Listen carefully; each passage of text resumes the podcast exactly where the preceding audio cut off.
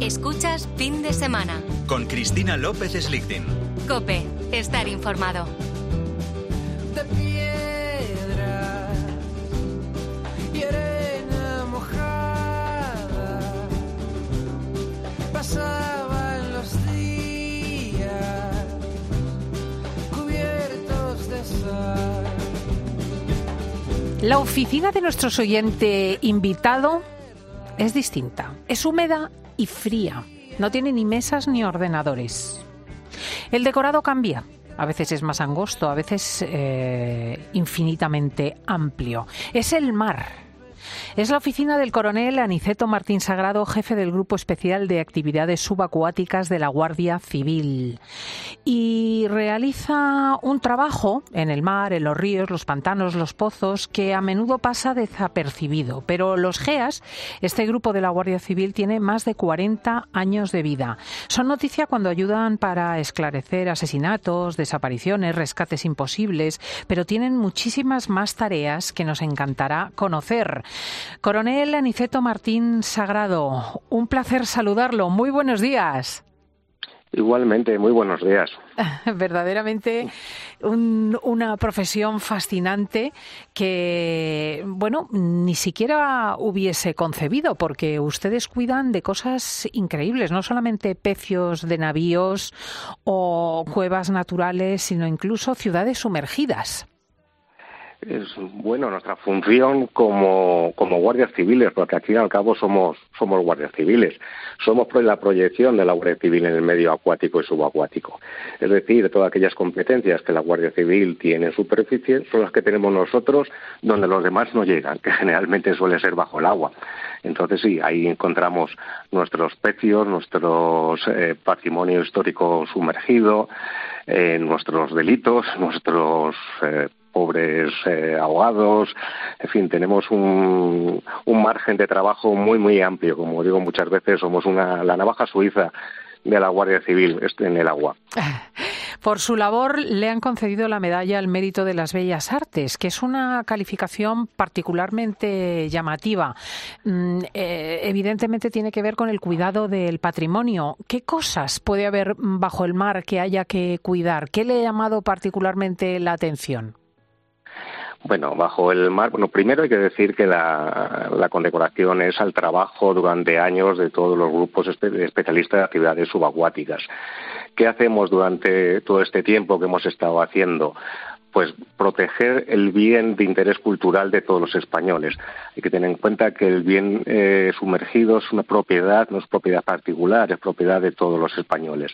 Nuestra función es preservarlo, que se mantenga intacto, que sirva para que nuestros arqueólogos puedan estudiarlo y obtener la información que requieren para la mejora de todo el mundo y, y que se preserve para que todo aquel que, que- tenga la posibilidad de bajar y poder observarlo, disfrutarlo. Hay que tener en cuenta que España es uno de los países con mayor bienes sumergidos, dada nuestra gran tradición marinera, y es un bien que hay que proteger porque es extremadamente sensible, extremadamente sensible. Bueno, de hecho, eh, hablando de pecios, eh, galeones, buques, usted cuenta que la madera, la madera de los barcos ya ha desaparecido, que lo que queda es la forma del navío dibujada por el cargamento que está preservado.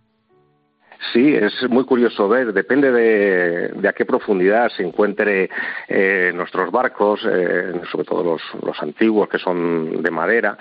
Eh, claro, el paso de tiempo hace que ese material se descomponga.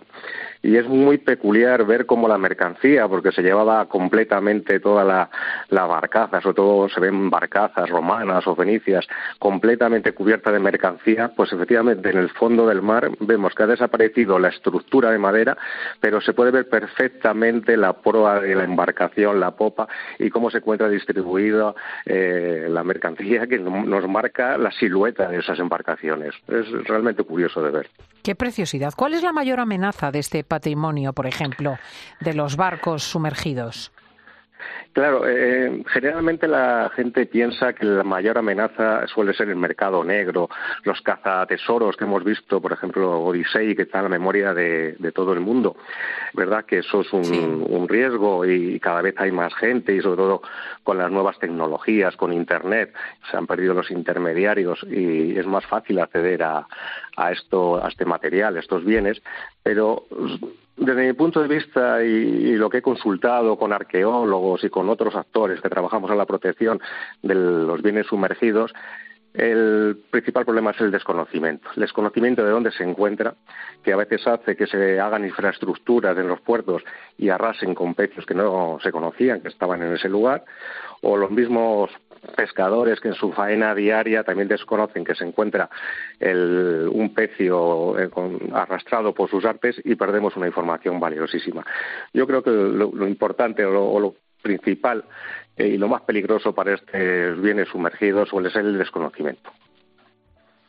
Em, me gustaría que nos hablase un poco de esos momentos eh, tremendos en los que tienen que buscar gente bajo las aguas. En el caso de las investigaciones para esclarecer asesinatos o desapariciones. Por ejemplo, ustedes fueron cruciales en la búsqueda de una niña en el pantano de San Juan, en Madrid, y allí creo que es dificilísimo orientarse.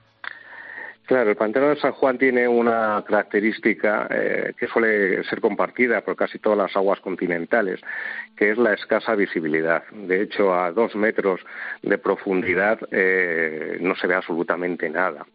Y el cadáver de la pequeña se encontraba a 38 metros. Eso supuso tener que trabajar durante una semana a oscuras, casi buceando de manera permanente y lo que más cuesta, eh, primero, todos tenemos familia, eh, todos tenemos niños y, saber que estás buscando un niño eh, psicológicamente afecta mucho al, buceador y también afecta el no encontrarlo, el salir del agua y, y ver a la familia que se encuentra esperanzada, que lo vamos a encontrar de manera rápida, digamos que lo que más presión psicológica nos, nos provoca. Es verdad que nos preparamos para ello y en este caso, y ya lo he contado en alguna ocasión, dos de mis buceadores más expertos tuvieron la suerte de, encontrar a la niña, la recuperaron, se la entregaron a, la familia y después estuvieron cerca de una hora escondidos detrás de una de nuestras furgonetas, liberándose emocionalmente y llorando y contagiando a todos los que estábamos allí alrededor. Ay, pobres, de verdad, ¿eh? Tengo entendido que tiene usted una zona de Mallorca en el corazón, un escenario marino que, le emociona especialmente. Claro, es que a mí me atraen especialmente las cuevas.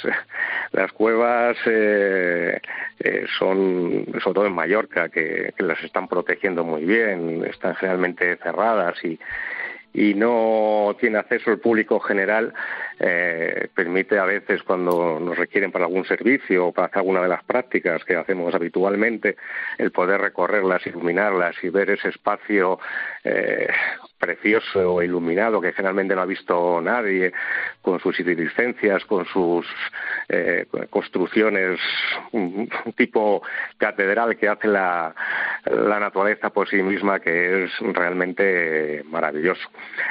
Pero hay que recordar, y aprovecho ya la pregunta para para recordar que es peligrosísimo el buceo en las eh, en cuevas. Eh, últimamente en España tenemos un auge tremendo del buceo técnico que busca más la exploración que el, que el hacer un buceo recreativo y buscan siempre estos lugares que son extremadamente peligrosos. Peligrosos. Pues es el coronel Aniceto Martín Sagrado, jefe del Grupo Especial de Actividades Subacuáticas de la Guardia Civil. Nuestra enhorabuena, nuestro enorme agradecimiento, nuestra admiración a todo el cuerpo de la Guardia Civil. en nombre de todos los oyentes, de verdad le doy las gracias. Muchas gracias, Cristina, a vosotros por contar con nosotros y permitir que nos demos a conocer, que creo que es importante que la sociedad sepa que tiene a unos guardias civiles preparados para sus necesidades cuando estén disfrutando del mundo acuático. Un abrazo fuerte. Igualmente.